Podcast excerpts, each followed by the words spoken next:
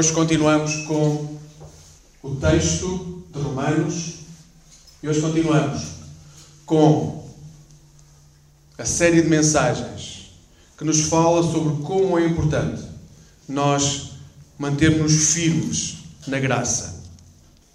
E para falar sobre a graça, o texto que lemos foi Romanos 14, 1 a 8.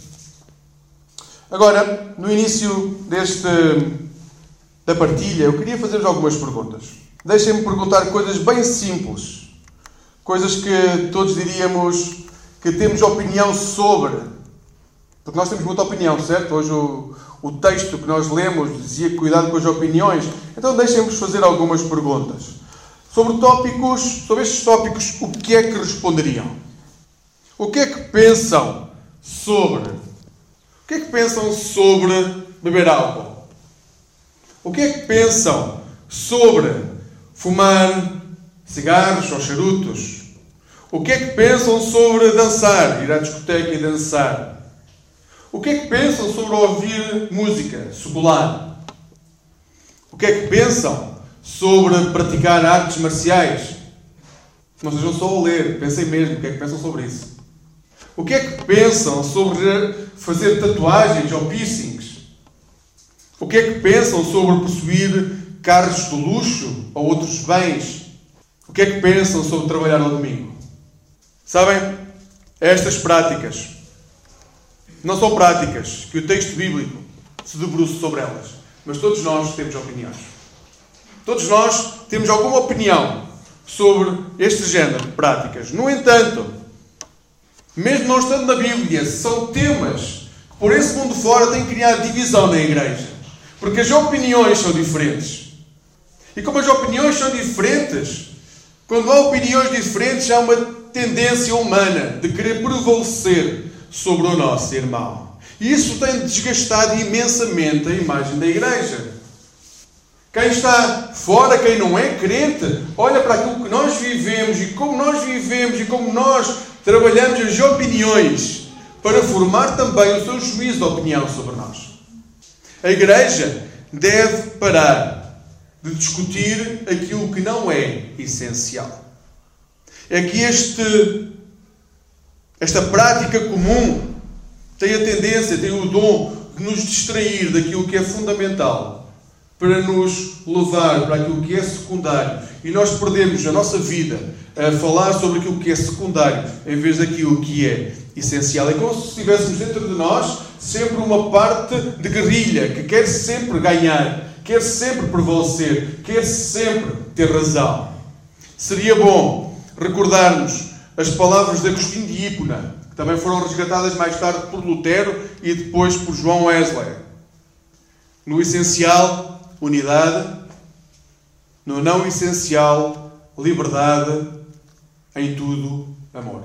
Volto a dizer, no essencial, unidade, no não essencial, liberdade, em tudo, amor. Quando os cristãos se desviam daquilo que é central, daquilo que é fundamental, para se concentrarem em coisas que são secundárias, das coisas que não são essenciais, o que acontece é que assumimos para nós aquilo que na Bíblia se diz que é legalismo, o que é atos de julgamento sobre o nosso irmão. A forma como vivemos a nossa fé como igrejas e como indivíduos tem gerado uma imagem de nós. E há um estudo interessantíssimo do Instituto Barna, nos Estados Unidos. Temos que sempre ter atenção quando os estudos são feitos nos Estados Unidos. Há uma distância cultural, física, mas também há a consciência daquilo que as pessoas lá vivem e olham, as de cá também vivem e também olham. Então o Instituto Barna, nos Estados Unidos, diz que entre os não cristãos, como é que os não cristãos veem os cristãos? 47% dos não cristãos considera os pastores e por agregação, por osmose, as igrejas e as lideranças das igrejas como, sendo, como não sendo pessoas de confiança. Quase metade dos não cristãos olha para as igrejas e não confia nelas. Não confia nos seus líderes, não confia nos seus pastores, não confia nas pessoas que lá vão. Há que juntar a este número 31% de pessoas que não têm opinião. O que nós estamos a dizer é que 78% dos não cristãos americanos não têm qualquer opinião ou têm uma opinião muito negativa sobre as igrejas daquele país. É um número assustador. Se nós queremos evangelizar, se queremos levar a palavra de Deus a quem está fora das igrejas, saber que quase 80% das pessoas têm uma imagem negativa ou simplesmente não quer saber do Evangelho, é assustador. Mas se isto é assustador, também é assustador saber que entre os cristãos há 27% dos cristãos, pessoas que frequentam a igreja, de pessoa que proclamam a sua fé em Jesus, que também não têm qualquer opinião ou têm opinião negativa sobre os pastores e as igrejas. Então a pergunta é: quem olha para ti, o que vê?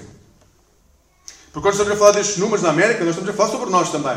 Nós estamos a falar sobre a nossa vida, nós estamos a falar sobre como as pessoas nos veem também em Portugal. Como é que as pessoas nos veem? Como é que as pessoas te veem?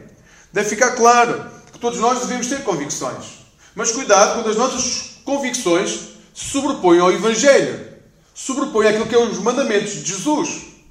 Quando nos distraímos do essencial e em vez de olhar para Jesus, tentamos encontrar aquele versículo que vai justificar aquilo que eu quero dizer, retirando os olhos de Jesus. Quando pegamos naquele conjunto de versículos que vai fazer uma doutrina extraordinária, mas que retira os olhos de Jesus. Isso significa que nós estamos a perder-nos naquilo que é secundário e nós estamos a dar valor àquilo que é fundamental, que é essencial. Nos capítulos 14 e 15, Paulo aborda várias controvérsias. Entre aquilo que são, falámos na semana passada, entre os cristãos fortes e os cristãos, os cristãos fracos. E muito provavelmente os fracos eram os cristãos que eram judeus. E os cristãos fortes eram os gentios. Os fortes eram aqueles que não acreditavam que a Bíblia proibia especificamente algo, então provavelmente estava dentro daquilo que era o reino da liberdade.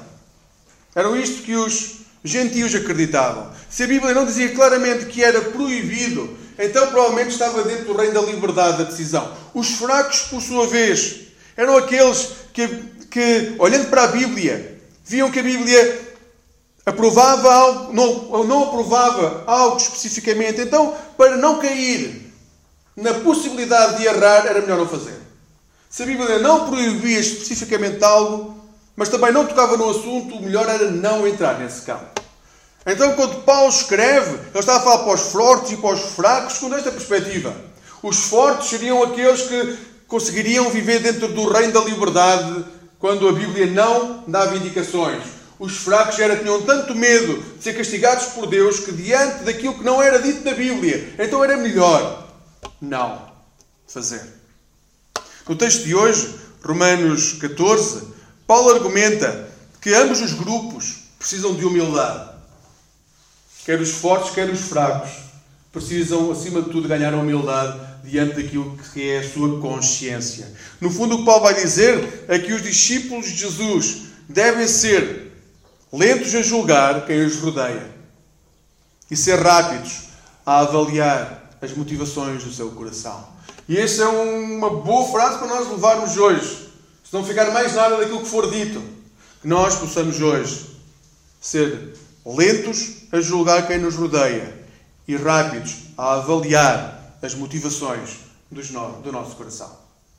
O apóstolo Paulo começa por dizer, Romanos 14, 1 a 3, Deem bom acolhimento àquele que é fraco na sua fé, sem discutir com ele sobre as suas opiniões. Assim, por exemplo, alguns creem que podem comer de tudo, enquanto outros, que têm uma fé mais fraca, só comem legumes. Ora, aquele que come de tudo não deve desprezar o que deixa de comer certas coisas. E aquele que não come alguns alimentos não deve criticar o que come de tudo, pois também ele é aceite por Deus. Paulo argumenta que a família de Deus é grande. Realmente a família de Deus é muito grande. E a família de Deus tem muitas opiniões. E a família de Deus é grande o suficiente para que todos pertençam a essa família. A família de, grande é, a família de Deus é tão grande que todos aqueles que têm opiniões diferentes podem estar dentro dessa família. Paulo deixa muito claro que mais importante do que as opiniões que cada um possa ter é a capacidade que nós temos de acolher-nos mutuamente. Mais importante que aquilo que nós pensamos É a nossa capacidade de olhar para o outro e de conseguir acolhê-lo. Agora, não confundam o termo aceitar com o termo moderno, porque o termo aceitar moderno muitas vezes confunde-se com tolerância. Nós devemos ser complacentes, nós devemos ser condescendentes com aqueles que nos rodeiam. Nós devemos dizer, olha, coitadinhos, pronto, pensam assim, mas nós, dentro da nossa, uh, uh, do nosso poder, dentro da nossa sabedoria, dentro da nossa uh, capacidade de ver as coisas de forma correta, nós vamos ter pena deles e eles vão crescer um dia. Não é isso que Paulo diz que para nós fazermos. O que Paulo diz é para nós aceitarmos a pessoa exatamente como ela é. Porque em nenhum momento ela é melhor ou pior do que nós. Não confundam mesmo. O que nós somos chamados é a dar bom acolhimento à pessoa que está ao nosso lado, dar as boas-vindas, aceitar plenamente, receber sem restrições. Se te consideras realmente um discípulo ou uma discípula de Jesus, tens de ter a consciência que o acolhimento ao teu irmão, à tua irmã, não é uma opção. A Bíblia, o Novo Testamento, não diz, bem, vocês têm algumas opções, uma delas é, se quiserem, se estiverem para aí virados, se hoje for um bom dia para isso, acolher as pessoas forma graciosa. Não é isso, não é opção. Ser discípulo de Jesus é ter dentro de nós é a nossa identidade, acolher plenamente aqueles que nos rodeiam. Porque a forma como acolhemos vai dizer muito claramente qual é que é o nosso mapa da jornada de fé. Como é que nós caminhamos, qual é o Deus que amamos e onde é que estamos nessa relação com Deus. Não rejeites o teu irmão, mas mostra-lhe o amor de Cristo. Porém, não te esqueças que Paulo está a falar de opiniões. Ele não está a falar de conviver indiferentemente com o pecado. Ele não está a dizer, bem, qualquer coisa que a pessoa faça é aceitável. Por isso, eh, não, não edifiques o teu irmão. Aceita-o como ele é e não o apresentes a Jesus. Não é isso que Paulo está a dizer. Em alguns assuntos as, as Escrituras são muito claras. E nós temos que ler a Escritura. É por isso que é muito importante que nós queremos ser discípulos de Jesus, discípulos de Jesus, que querem realmente ser edificados e edificar os outros, nós temos que ler a palavra. Porque senão o que nós vamos estar sempre a dizer é os achismos. Eu acho que Cristo quer dizer isto. Eu acho que a Bíblia diz isto. Leiam a palavra. Há coisas em que a Bíblia é muito clara. A Bíblia é muito clara sobre, por exemplo, o divórcio, a imoralidade sexual, a calúnia, a mentira, a inveja. A Bíblia diz muito claramente o que é que elas são e qual é a consequência de determinados caminhos. Leiam a Bíblia. Entre outros temas, também são tratadas nas Escrituras questões de fundo doutrinário. Como, por exemplo, não é negociável o achar ou pensar que Jesus é ou não homem e Deus ao mesmo tempo. A Bíblia é muito clara sobre isso. Ele é plenamente homem e plenamente Deus. Ele é o único caminho e isso não é negociável. A Bíblia deixa isso claro. A Bíblia deixa claro que a salvação é somente pela fé que nós temos em Cristo. A Bíblia deixa isso muito claro. A Bíblia deixa muito claro que o retorno de Cristo irá acontecer. Isso não é negociável. A Bíblia deixa muitas coisas claras e são verdades fundamentais. E nós só podemos aceitar plenamente aquilo que vem ao nosso encontro na sua fraqueza se nós soubermos quais são as verdades da Bíblia. Aquilo que Deus diz, isto não é negociável. Aqui não há outra forma de encararem aquilo que eu vos estou a dizer. Aqui já não estamos no campo das opiniões. Mas o, Paulo, o que Paulo hoje está a dizer é no campo das opiniões. Tenham cuidado com a forma como se tratam. Então, para além daquilo que nós podemos encontrar no outro, da sua fraqueza, da sua dor, nós também temos que saber que muito daquilo que as pessoas, cada um de nós traz quando estamos juntos, também está na base da opinião. E quando entra na base da opinião, o único critério é amar. Além das instruções claras sobre este tema, já há outros temas que devemos poder ter opiniões divergentes. A idade do universo. É uma opinião divergente. O, quando é que Cristo irá regressar? É uma opinião divergente. É opinião e é divergente. A predestinação, o livre-arbítrio, como é que funciona? Qual é a percentagem? Como é que realmente as coisas funcionam? Nós temos que saber que entre, quando nós entramos dentro de temas que são fundamentais para a salvação, não é negociável. Tudo aquilo que não é fundamental para a nossa salvação entra no reino da liberdade. E devemos ser muito amorosos uns com os outros, mesmo quando não concordamos. Então, a primeira questão que Paulo lança hoje sobre aquilo que são opiniões é o que diz o versículo 2, a questão da dieta. Questão da dieta. Os fortes estavam convencidos que, sendo cristãos da nova aliança, não eram obrigados a manter as leis do Antigo Testamento. E por isso eram livres para comer qualquer coisa. Aqueles que eram fracos tinham algumas dúvidas, porque a carne que eles consumiam vinham dos templos onde tinham sido sacrificadas a ídolos. E isso podia ter contaminado espiritualmente a carne, que depois iria contaminar espiritualmente quem dela comia. Isto era um problema sério na igreja de Roma. É quando dizemos que elas foram sacrificadas a ídolos, nós estamos a dizer os ídolos de hoje. Nós estamos a falar dos supermercados, do consumismo. Nós estamos a falar em templos mesmo, onde eles eram sacrificados literalmente a outros ídolos, onde o sangue era espargido para outros ídolos, onde havia cultos a outros ídolos, e depois no final tudo isso ia-se lá comprar a carne que sobrava e as pessoas comiam essa carne. Os fracos preferiam ser vegetarianos. Pelo menos não corriam o risco de estar a fazer algo que Deus poderia no futuro vir a condenar e já não conseguiam voltar atrás.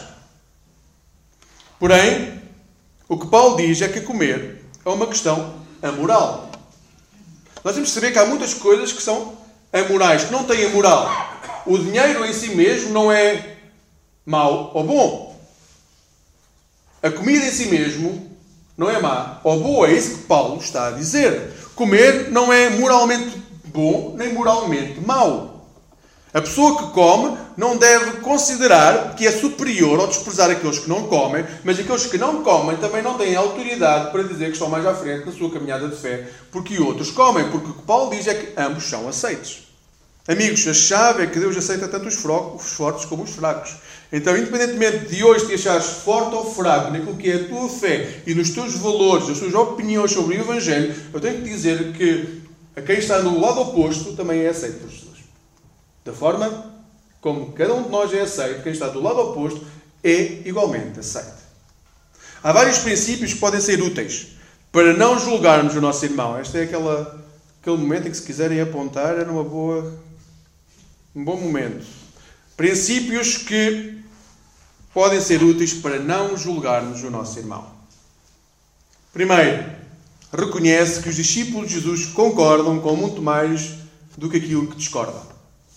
Onde quer que encontres um discípulo de Jesus que professe os credos da Igreja, que diga que Jesus é o seu Senhor e o seu Salvador, é imensamente maior as coisas que concordam do que as coisas que discordam.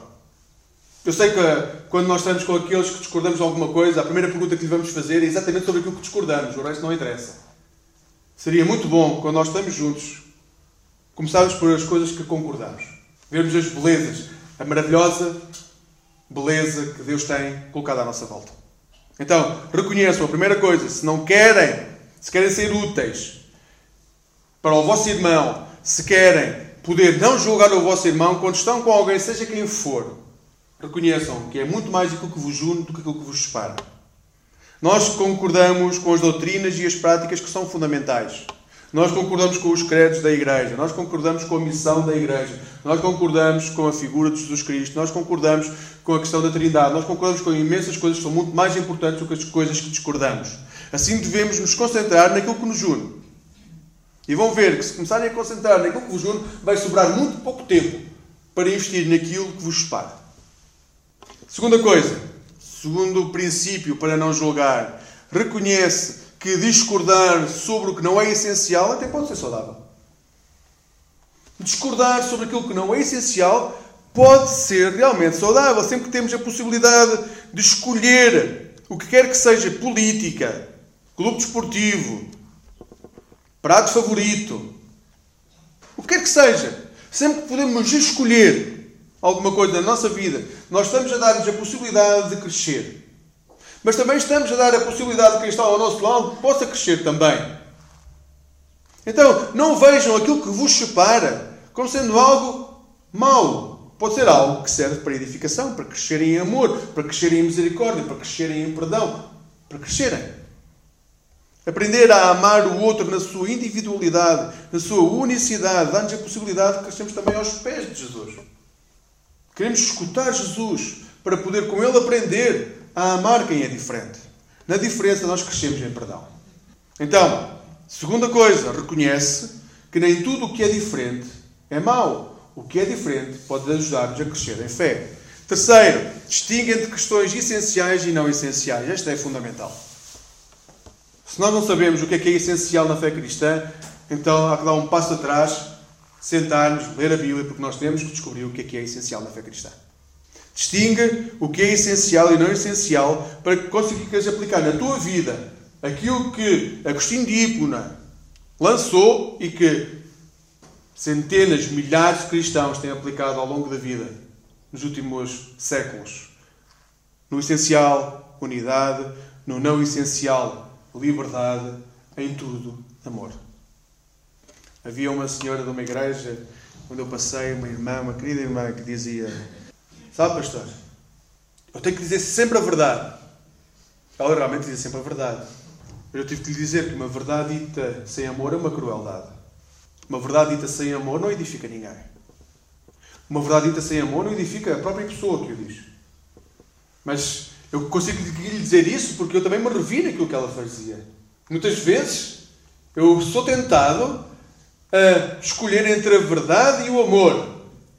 E eu não sei quanto a vocês, mas eu tendo a resvalar para a verdade. E só quando é consciente é que consigo manter o amor. Então sejam conscientes. Não é mal reconhecer as nossas fraquezas. O mal é nós negarmos as nossas fraquezas e continuarmos aquilo que sempre fazíamos mal. Quarto, recusa-te a criticar quem vê as coisas de forma diferente. Que seja um princípio de vida. Eu não vou criticar opiniões. Conseguem fazer isso? Eu não vou criticar opiniões. A opinião do outro é do outro. A opinião da minha mulher da Xana é a opinião da Xana. A minha opinião é a minha opinião. Há coisas que nós não concordamos. Mas as opiniões devem ser respeitadas. Podemos até debatê-las. Mas não devemos criticar opiniões. Não é essencial, não invistam tempo, não desgastem a vossa vida a criticar opiniões. Que possas trabalhar o teu olhar compassivo para com aqueles que estão à tua volta. Que possas trabalhar o teu olhar amoroso daqueles que estão à tua volta. E proíbe-te, proíbe-te mesmo, que seja uma decisão de vida, proíbe-te criticar opiniões. O apóstolo Paulo continua a dizer à igreja em Roma: Quem és tu para julgares alguém que está ao serviço de outra pessoa? É o seu Senhor que decide se ela vai vencer ou falhar. Mas há de vencer, porque o Senhor tem poder para isso. Ou ainda, algumas pessoas pensam que é que certos dias são mais importantes do que outros, ao passo que outras pessoas consideram todos os dias iguais. Ora, cada qual deve proceder conforme a sua convicção. Este versículo é importantíssimo. Cada qual deve proceder de acordo com a sua convicção. E também está na Bíblia o versículo. Quem dá mais importância a certos dias faz isso para honrar o Senhor. Quem come de tudo faz isso para honrar ao Senhor, depois dá graças a Deus. E quem não come também faz isso para honrar o Senhor e agradecer igualmente. Amigos, realmente gostamos muito de dar as nossas opiniões e que elas prevaleçam, certo? É uma das coisas que está intrínseca em nós. Nós gostamos de dar opiniões e gostamos de ser bem vistos porque as pessoas olham para nós e aquilo que nós dizemos é espetacular e as pessoas olham para nós e digam Uau, esta pessoa sabe mesmo aquilo que está a dizer, conseguiu convencer-me. Quem não gosta disso? Quem não gosta de sair de uma conversa uh, com as pessoas a dizer Olha, nunca tinha pensado naquilo que nos foi dito. Quem é que gosta de passar uma conversa inteira calada ou quando abre a boca as pessoas dizem Ah, tu não tens razão nisso. E nós... Quem gosta disso? Realmente nós gostamos que a nossa opinião prevaleça. Nós gostamos de ter razão. Porém, só o Senhor pode cuidar verdadeiramente da sua igreja. O que ele está a dizer é que, no fundo, é Ele que vai decidir. Quem na sua igreja vai conseguir vencer ou falhar. E que não é devido à nossa opinião que nós vamos ser melhores ou piores. Quando nós estivermos a lutar para fazer prevalecer a nossa opinião, nós vamos estar a destruir a igreja. Porque essa não é a vontade de Deus. O nosso papel não é julgar. Sabem? Essa é uma relação que cada um de nós tem com Deus direta. Se eu vou falhar ou não, Deus é o único é soberano para me guiar. E eu sou o único que pode trilhar o caminho que Ele me está a dizer. Nenhum de vocês vai caminhar no meu caminho.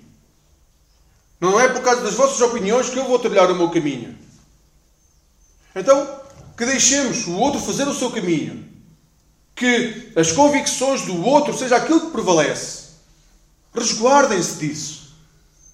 Centrem-se naquilo que é fundamental e amem as opiniões do outro com o outro. Se querem estar mais perto de Jesus, temos de deixar que o Espírito Santo trabalhe no nosso coração. Sabem? É a imagem de Deus que deve prevalecer quando caminhamos juntos. É a sua imagem, não é a nossa. Nós gostaríamos que fosse a nossa imagem. Nós gostaríamos de ter mini-eus espalhados sobre a sala, todos iguais a nós, certo? Mas não é a nossa imagem que deve estar no outro, é a imagem de Cristo. É a imagem de Cristo que deve estar sobre o outro. No versículo 5 e 6, Paulo traz outra ilustração. Os cristãos de Roma discutiam qual era o significado dos dias. Será que como é que funciona o sábado? Como é que funcionam os dias de festa?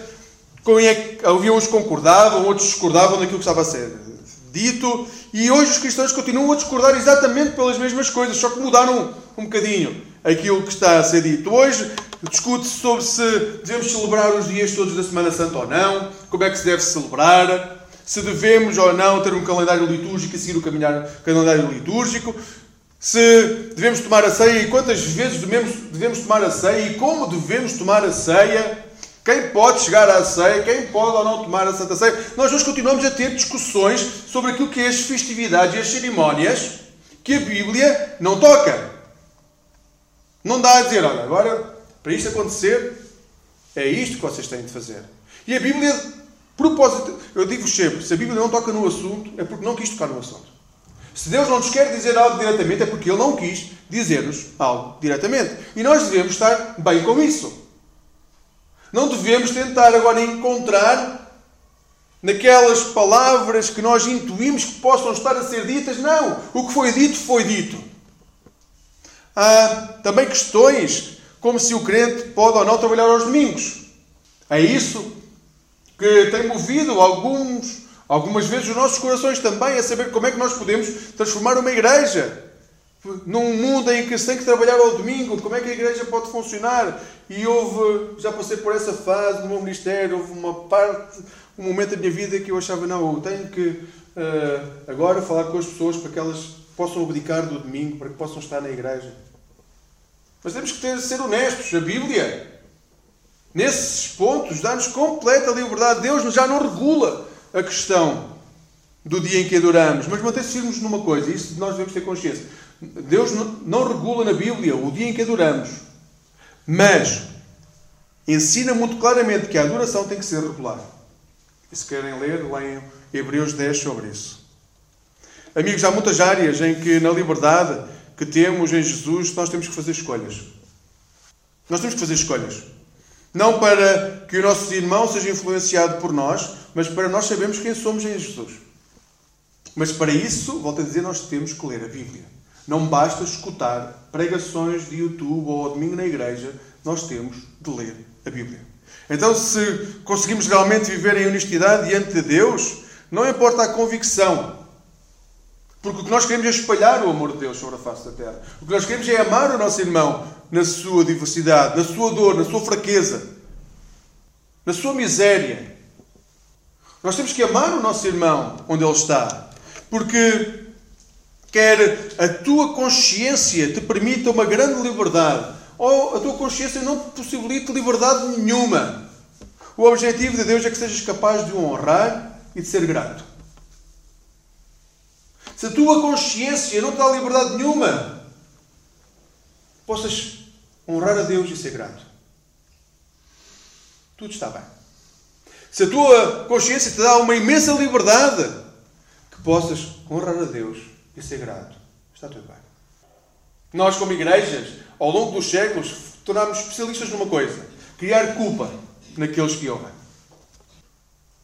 Criar a possibilidade de quem está do outro lado sentir temor e aproximar-se a Deus não por amor, mas por temor. Se é o ramo da convicção, fiquem com as vossas convicções. Está tudo bem.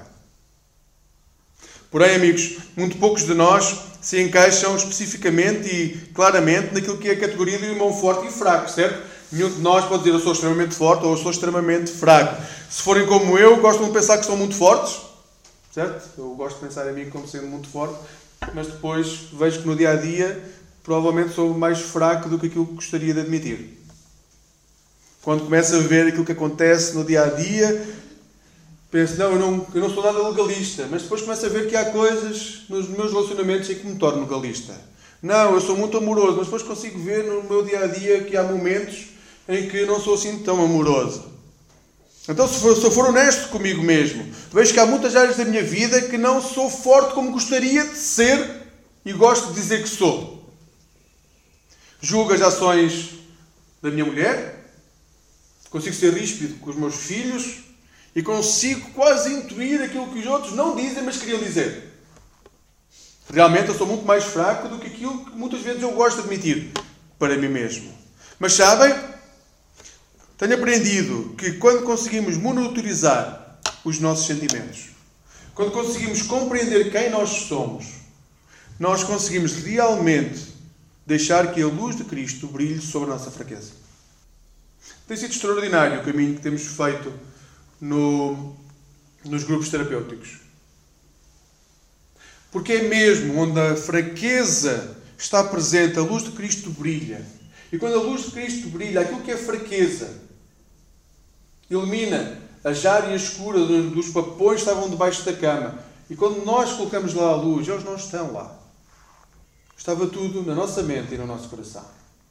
Tem sido extraordinário ver que a fraqueza que nós podemos ver no nosso dia a dia, quando iluminada pela luz do Evangelho, ela pode tornar-se, na realidade, naquilo que é a nossa maior fortaleza, que é a presença de Cristo em nós. Porque só admitindo a nossa fraqueza nós podemos algum dia dizer, como João Batista, eu tenho que diminuir para que Cristo possa crescer. É um trabalho para a vida, mesmo.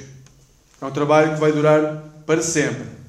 Mas não o iniciar, não começar a colocar luz sobre a nossa fraqueza, sobre aquilo que nos está a corroer e a destruir. Se nós não começarmos a colocar luz agora, sabe o que é que estamos a fazer? Estamos a abrir a porta para que o tentador nos continue a tentar e a mostrar-nos um Evangelho que não é o Evangelho de Jesus.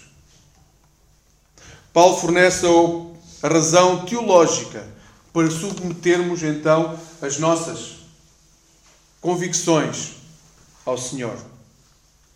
Nenhum de nós vive para si mesmo, nem morre para si mesmo. Se vivemos, é para o Senhor que vivemos, se morremos, é para o Senhor que morremos. Pois tanto na vida como na morte pertencemos ao Senhor. Tudo o que fazemos é para quem? É para o Senhor.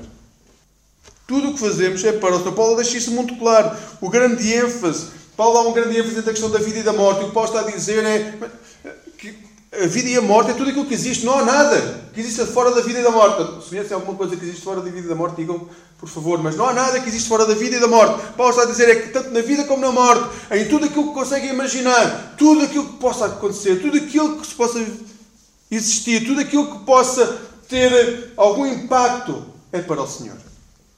Não há nada fora daquilo que é o conceito de Deus, seja na vida ou na morte, não seja para o Senhor. Paulo deixa isso claro para a sua igreja, de qualquer tempo e em qualquer lugar, que não devemos viver para agradar-nos a nós mesmos, o nosso ego, a nossa vontade, o nosso conforto.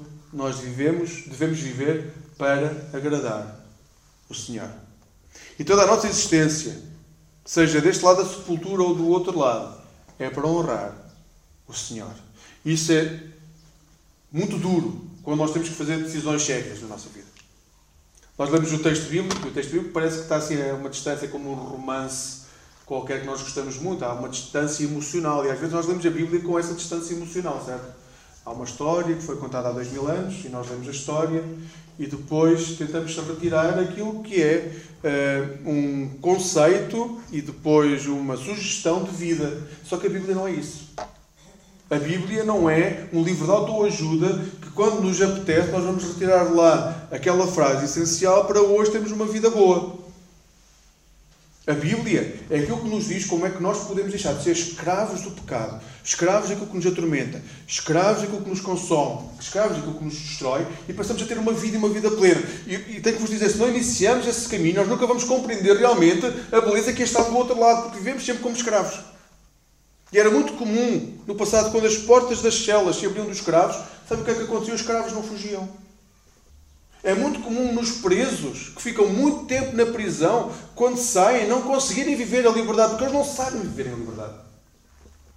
Quem fica uma vida inteira preso, prefere continuar naquele lugar do que ir para um sítio onde já não tem amigos, onde não tem família, mas onde é livre. E nós, muitas vezes, com o Evangelho, exatamente a mesma coisa. Nós não estamos dispostos a dar o passo em frente em rumo à liberdade, porque temos medo da liberdade porque não a conhecemos. Então, amigos, que hoje o teu compromisso possa ser em agradar o Senhor.